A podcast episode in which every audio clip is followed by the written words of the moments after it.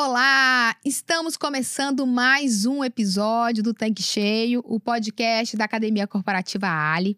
Eu sou a Karen Rodrigues e eu estou aqui com a Mara Lúcia, do grupo Revenda Contábil. E o nosso objetivo aqui hoje é dar continuidade à minissérie Descomplicando a Contabilidade nos Postos de Serviços.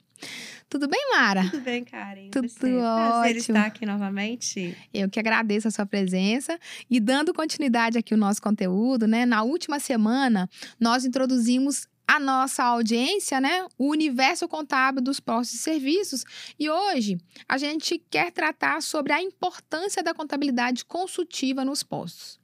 E aí, Mara, para a gente começar, né, esse nosso segundo episódio, eu queria que você desse uma passada rápida nos principais regimes tributários possíveis dos postos. Então, vamos lá, Karen. É muito importante e pertinente essa sua pergunta. O que, que ocorre? É, o ordenamento tributário, nós temos basicamente três, três regimes tributários mais conhecidos dentro da atividade. É, nós temos o Simples Nacional, que, embora seja permitido para atividade de revenda de combustíveis, não é indicado em hipótese nenhuma, devido ao alto faturamento, é, mas que está muito presente dentro de outros, dentro dos nichos, né, como conveniência, troca de óleo, essas coisas assim. E nós temos tanto o lucro real como o lucro presumido.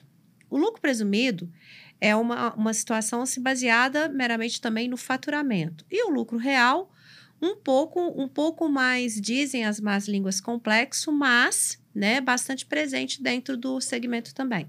Bacana, Mara.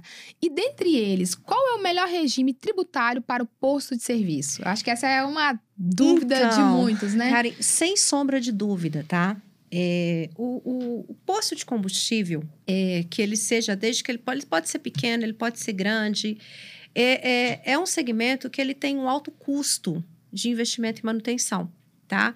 São muitas leis, são muito meandros que tem dentro da atividade de posto de combustível. Então, quando você coloca todo esse custo, toda essa cadeia de custo, despesa, é, que você vem ali trabalhar todo, todos os detalhes que são obrigatórios para o segmento, sem sombra de dúvida que o lucro real é aquele que você melhor espelha o seu resultado. É, eu chamo a atenção que alguma das vezes a gente, a gente tem dentro desse segmento é, alguns é, revendedores com a opção de lucro presumido. O que, que ocorre? É errado, gente? Não é errado. Mas assim, o o próprio nome já diz presumido, presume-se um lucro. Uhum. E o que, que ocorre? O presumido hoje, se a gente tivesse uma margem superior a 16%, uma despesa muito baixa e tudo, valeria até a pena a gente pensar em lucro presumido. Mas quando a gente coloca hoje o nosso resultado e o custo da manutenção, as despesas, que, quais são as despesas pertinentes ao negócio, tudo aquilo que é a manutenção do negócio, quais são os custos inerentes ao negócio, o próprio custo do combustível, o custo do lubrificante, o custo da atividade. Então, nós temos margens muito pequenas. E quando a gente tem margem muito pequena e despesa muito alta, com certeza, se a gente falasse, olha, da realidade, eu estou falando de lucro real, essa é a minha realidade. E esse lucro presumido, que se presume um faturamento, ele não é hoje presente e viável para o setor. Então é interessante quem, é, é, quem está aí nessa, nessa, nessas opções tributárias, né? Que seja simples nacional, que seja presumido, ou a continuidade do lucro real, nós estamos aí vivendo os últimos meses do ano. Os últimos meses do ano. E as opções tributárias, elas têm que ser feitas no final do exercício anterior para valer para o ano seguinte, né? Então é hora também da gente repensar um pouco isso aí. Bacana, Mara. E assim, eu já ouvi falar que o lucro real ele é mais transparente diante do fisco, né? Quer dizer, é, ele chama mais atenção. Isso procede? Não, não. Eu acho que isso aí é uma inverdade nos dias atuais. É, no, no- no episódio anterior, a gente conversou muito a respeito do, do- da- da- do- dos sistemas, é, de como a Receita enxerga hoje a- as empresas, a, a necessidade de sistema, a necessidade de organização e gestão, é, tudo aquilo que está em volta ao setor. Então, assim, qualquer regime tributário hoje, ele é totalmente transparente aos olhos do fisco. É, não existe dizer que um ou outro é menos ou mais transparente. Uhum. Todos são, tá? Todos são. As regras tributárias, elas são presentes em todos os regimes, desde o simples nacional ao lucro presumido ao lucro real. A única diferença é que o lucro real, o lucro real, é, ele tem uma sequência de uma obrigação diferente das demais obrigações. Então, acaba que você tem que ter um, um, um, uma, uma, única declaração a mais do que qualquer outra. Mas, se você, por exemplo, é, realizar algumas rotinas é, é, descostumeiras à atividade, você também tem que entregar as mesmas declarações oriundas do lucro real no lucro presumido. Né? E o Simples Nacional, gente, de simples ele não tem nada tá? Eu, eu brinco muito, tudo aquilo que te dá, tudo aquilo que é fácil demais, coloca a anteninha, coloca o radar ligado, tá? É, é, então, assim, o novo, o novo modelo, novo modelo contábil, esse novo modelo consultivo que a gente está aqui discutindo, tentando chamar o revendedor para repensar o seu negócio, não importa qual tributação ele vai escolher. Qualquer das tributações, pelo efeito de transparência tributária, ele é, ele é visto. Tá? Ok. Então, não, não, isso, isso muda a entonação. Não, legal. É bom tirar essa dúvida, né? E quais são as principais obrigações tributárias do nosso setor? Olha, é, são, são, são obrigações que elas. É, nós temos obrigações trimestrais, mensais, anuais, semestrais. É muito, é muito. E o que, que acontece? Por exemplo, vamos falar aqui de uma obrigação que ela é mensal. Vamos falar do, do SPED fiscal e o SPED contribuições, que o SPED contribuições é o PIS e COFINS e o SPED fiscal é o ICMS. São duas obrigações que são realizadas mensalmente e que, teoricamente, são entregues uma única vez, né, depois do mês de competência ao fisco. Teoricamente, o SPED fiscal fala assim: ah, fiscal, ICMS. Não. Apesar de ser as informações mais derivadas para o fisco estadual, é uma declaração que ela é enviada em conjunto a todos os demais ordenamentos. Então, eu envio para a Receita Federal, que compartilha com o Estado uhum. e que uhum. vai compartilhar também com a Prefeitura. Então, eu tenho o SPED fiscal e o SPED contribuições, que são mensais. Aí, o que, que, o que, que ocorre? Essas duas declarações, por exemplo, não tem como a contabilidade dizer que vai fazer, vai cumprir essas obrigações isoladamente.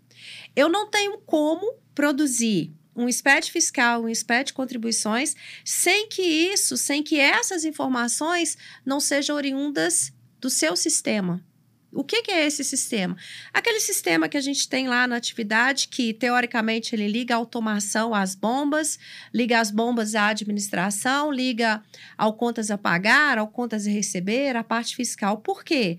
São informações que advêm né, desse, desse, dessas rotinas diárias que a gente tem. Então, nós temos o SPED fiscal, que eu não consigo fazê-lo é, meramente pelo nosso escritório. Eu dependo do sistema que vocês que o, que o revendedor utiliza no posto. Uhum. O SPED contribuições, a mesma coisa. É, e aí, é, existem as declarações que são assim, contábeis, tá? Mas, por exemplo, se eu vou entregar uma, vou cumprir uma obrigação tributária que é, é vamos lá, um SPED contábil, que a gente entrega uma vez no ano. É, ele, o SPED contábil, ele é a continuidade de cada declaração mensal que eu mandei, que vai se condensar numa só. Então, não tem como a gente falar assim, olha, a, a contabilidade é responsável por tudo isso. Não. Por quê? Para que as informações tenham uma, sejam conjuntas, para que as informações sejam transparentes, para que a gente tenha, como é que se diz, todas as sominhas, né, fechando, todos os valores de venda que ocorreu no seu estabelecimento, possa ser transferido também nas declarações contábeis, a gente precisa de contar com o sistema. Então, nós temos hoje basicamente em torno de 15 declarações mensais para a gente cumprir toda a carga obrigatória do setor. E fora aquilo que o revendedor tem que fazer também. Olha, nós temos as questões do meio ambiente, né? Que, que adianta somente eu preencher um relatório anual Não. Eu preciso de estar tá coletando os meus resíduos. Eu preciso de estar tá cuidando da manutenção das minhas bombas, da manutenção do meu tanque. Eu preciso de estar tá fazendo todas as análises do, do combustível no recebimento. Por quê? Essas informações, apesar de serem internas, de alguma maneira ou outra, elas estão inseridas também dentro do universo contábil.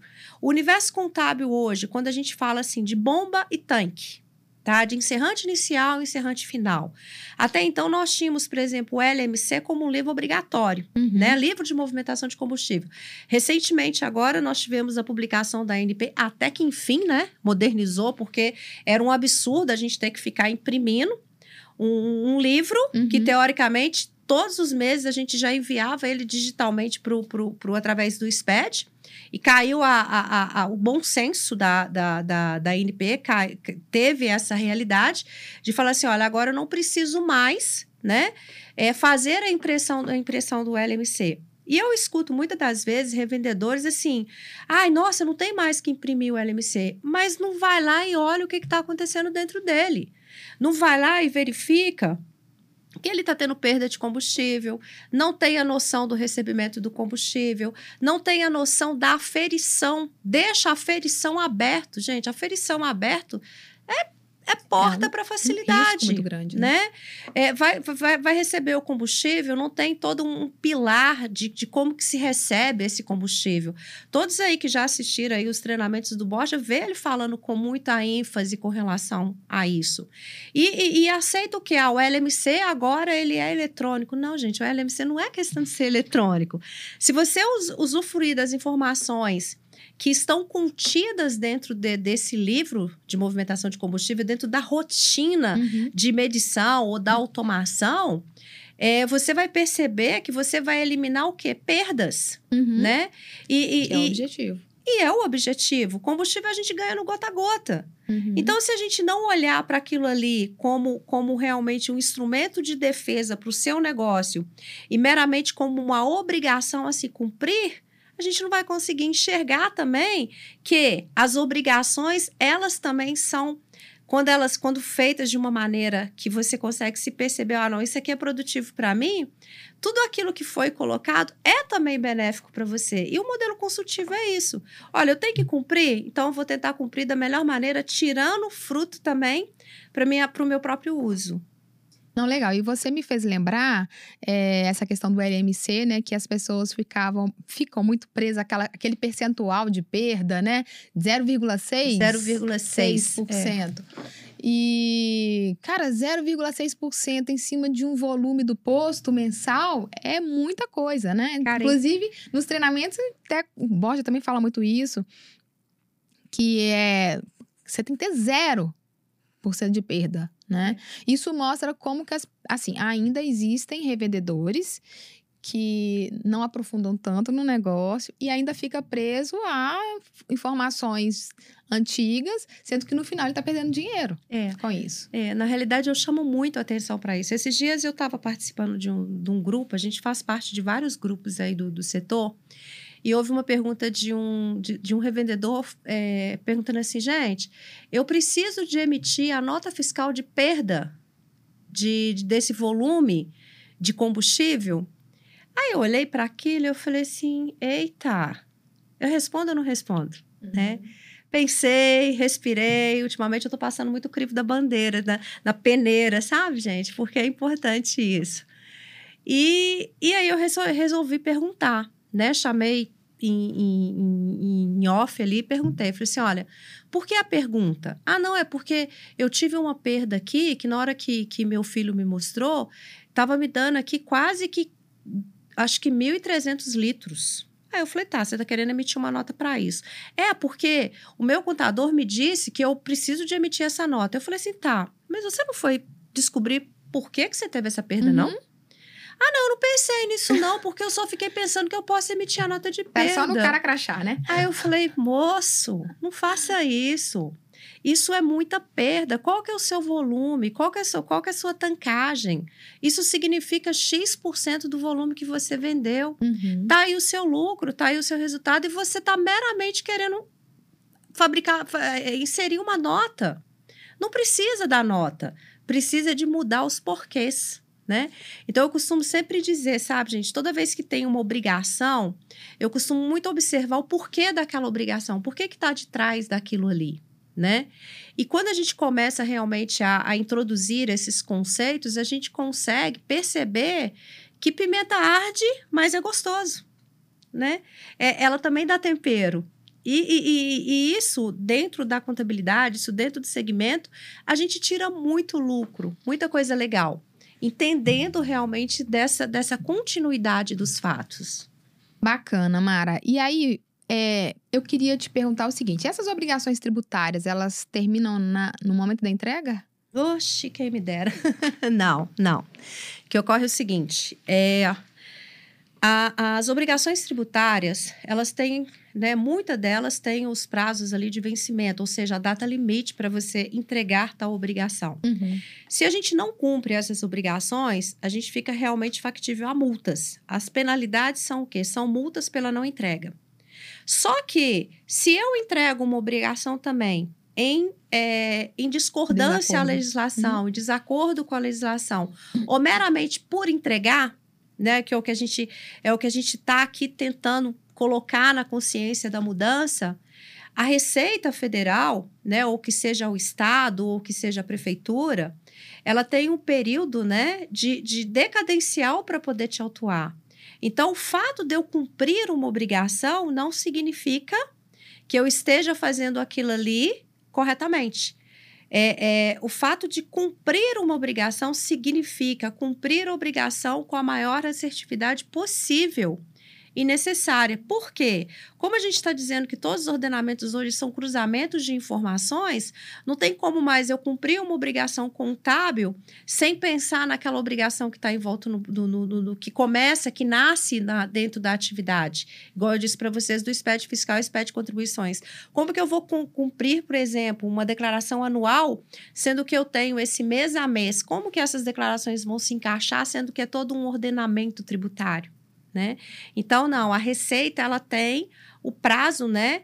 É, é, cada ano ela tem mais cinco anos à frente para poder te autuar. E assim, realmente, se tiver algum problema, vir atrás de você para que você faça né, a, a, a alteração. É, ou que ela está querendo realmente te apontar como problema. E normalmente não são coisas muito fáceis. As penalidades da Receita são muito altas. Legal. E aí, com tudo isso que você disse, eu concluo que a revenda ela precisa ter um relacionamento com a contabilidade a longo prazo. Então, eu vou falar assim, essa questão de a longo prazo ou a curto prazo. É até interessante, porque muitas das vezes eu tenho alguns revendedores que, que nos procuram e tudo. Ah, eu, eu tô querendo mudar de contabilidade. Aí eu, eu sempre questiono, sabe? É a seguinte situação é, eu estou querendo mudar ou eu estou querendo mudar, né? Porque a mudança não está no outro. A uhum. mudança está é dentro é de um contexto geral. E, e, e é, não é interessante realmente você ficar quebrando vínculos, né? É, tem hora que a gente precisa de quebrar vínculos. Ninguém vai viver uma relação infeliz. A gente, a gente veio para poder ser feliz e fazer o outro feliz. Mas eu, eu, eu sempre entusiasmo e sempre falo com as pessoas: não é uma coisa de você ficar mudando sempre. Se você sentir que não tá legal, não tá legal, olha, não é esse modelo que eu quero.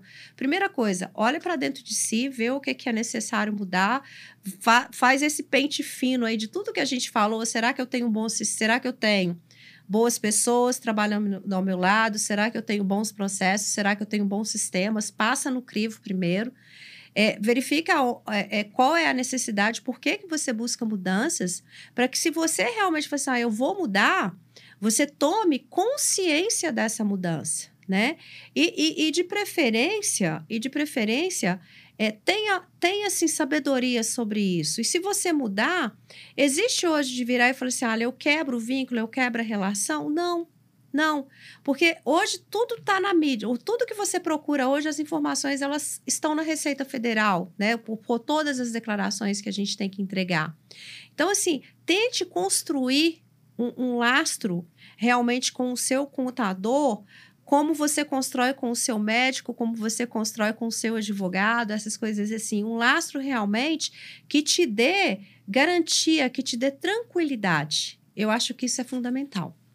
Legal, Mara. E é possível evitar os temíveis passivos tributários? É, é possível sim. O que, que ocorre? É, se nós tivermos ali é, consciência, né, do que a gente está fazendo, da, do, do, do, do, de tudo que a gente está tá fazendo, quais são as nossas escolhas, fazendo escolhas certas, com certeza. Não vale a pena, gente, não vale a pena correr riscos com o fisco, né?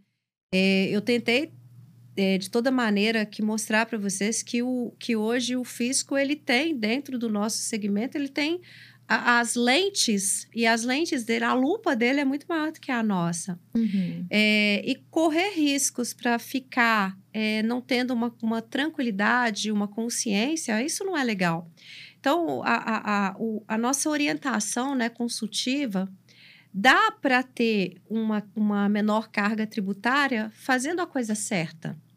E hoje, o que, o que manda muito, é, a gente está falando de revenda, o que manda muito dentro do ordenamento da, da revenda é você ter o quê? Um bom estudo tributário.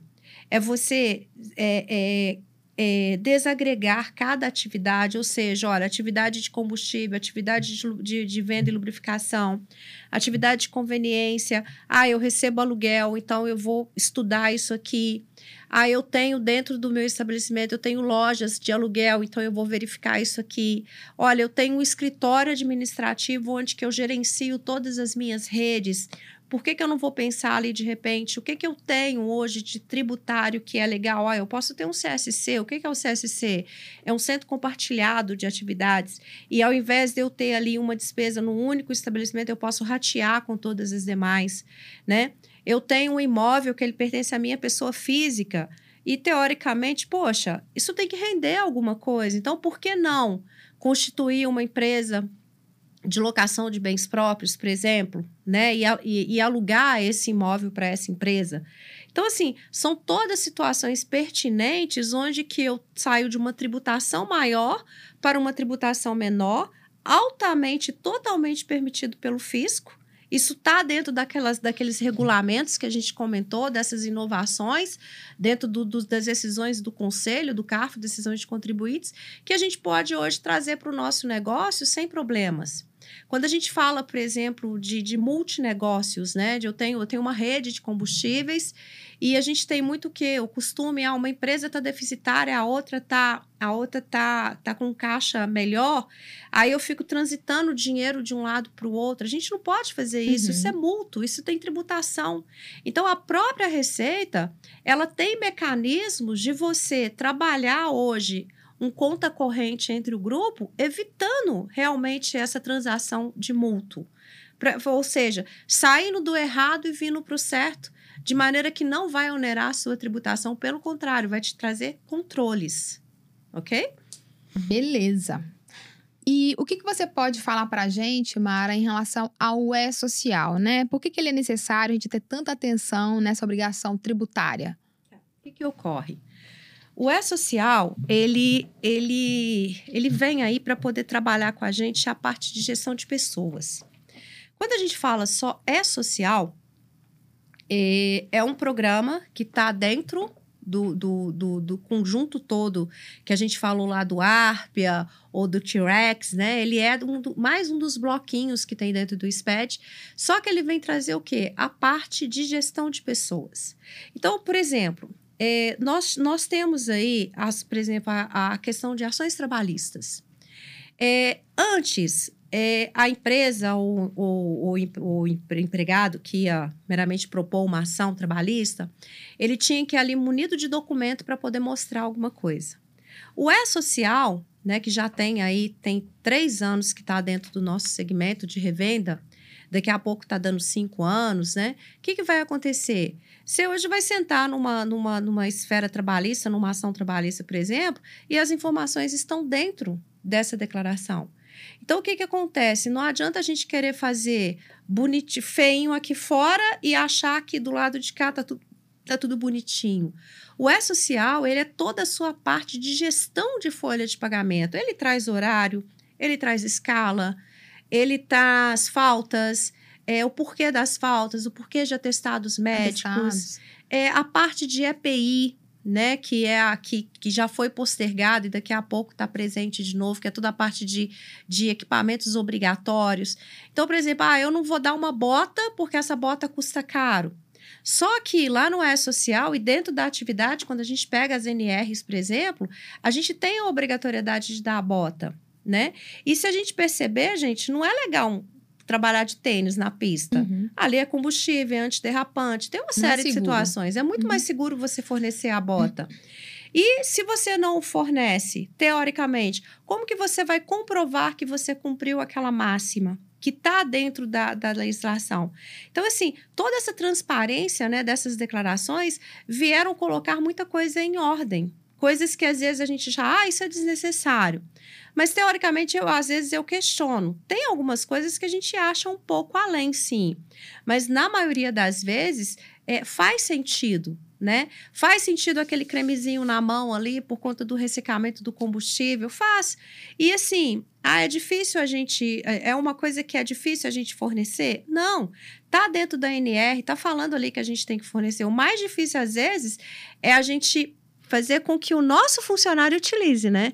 Porque ele é o nosso principal entrave também na situação. Porque muitas das vezes a gente quer colocar uma norma que é necessária e ele, e ele coloca dificuldades. Então a gente precisa também de estar tá, tá fazendo o quê? De estar tá fazendo todo esse processo organizacional. Então o E-Social ele é uma transparência muito grande dessa parte de gestão de pessoas. Mara, eu quero te agradecer muito por compartilhar seu conhecimento aqui com a gente. É, esse episódio eu tenho certeza que vai ajudar muito os nossos revendedores, porque você trouxe muitas informações riquíssimas aqui do nosso dia a dia, do negócio, das dores do revendedor. E quando você fala muito desse perfil, né? consultivo é, mostra para o revendedor a importância realmente de ter um profissional alinhado com as necessidades dele, com a estratégia de negócio e que ele realmente venha ter aí um parceiro. Então, muito obrigada, né, mais uma vez por estar aqui com a gente, dando continuidade a essa minissérie e na semana que vem tem mais. Isso aí, Karen. Estamos aí. Até a próxima. Então, pessoal, por hoje é só. Muito obrigada e acompanhem com a gente essa minissérie Descomplicando a contabilidade nos postos de serviços. Então, até a próxima semana. Tchau, tchau.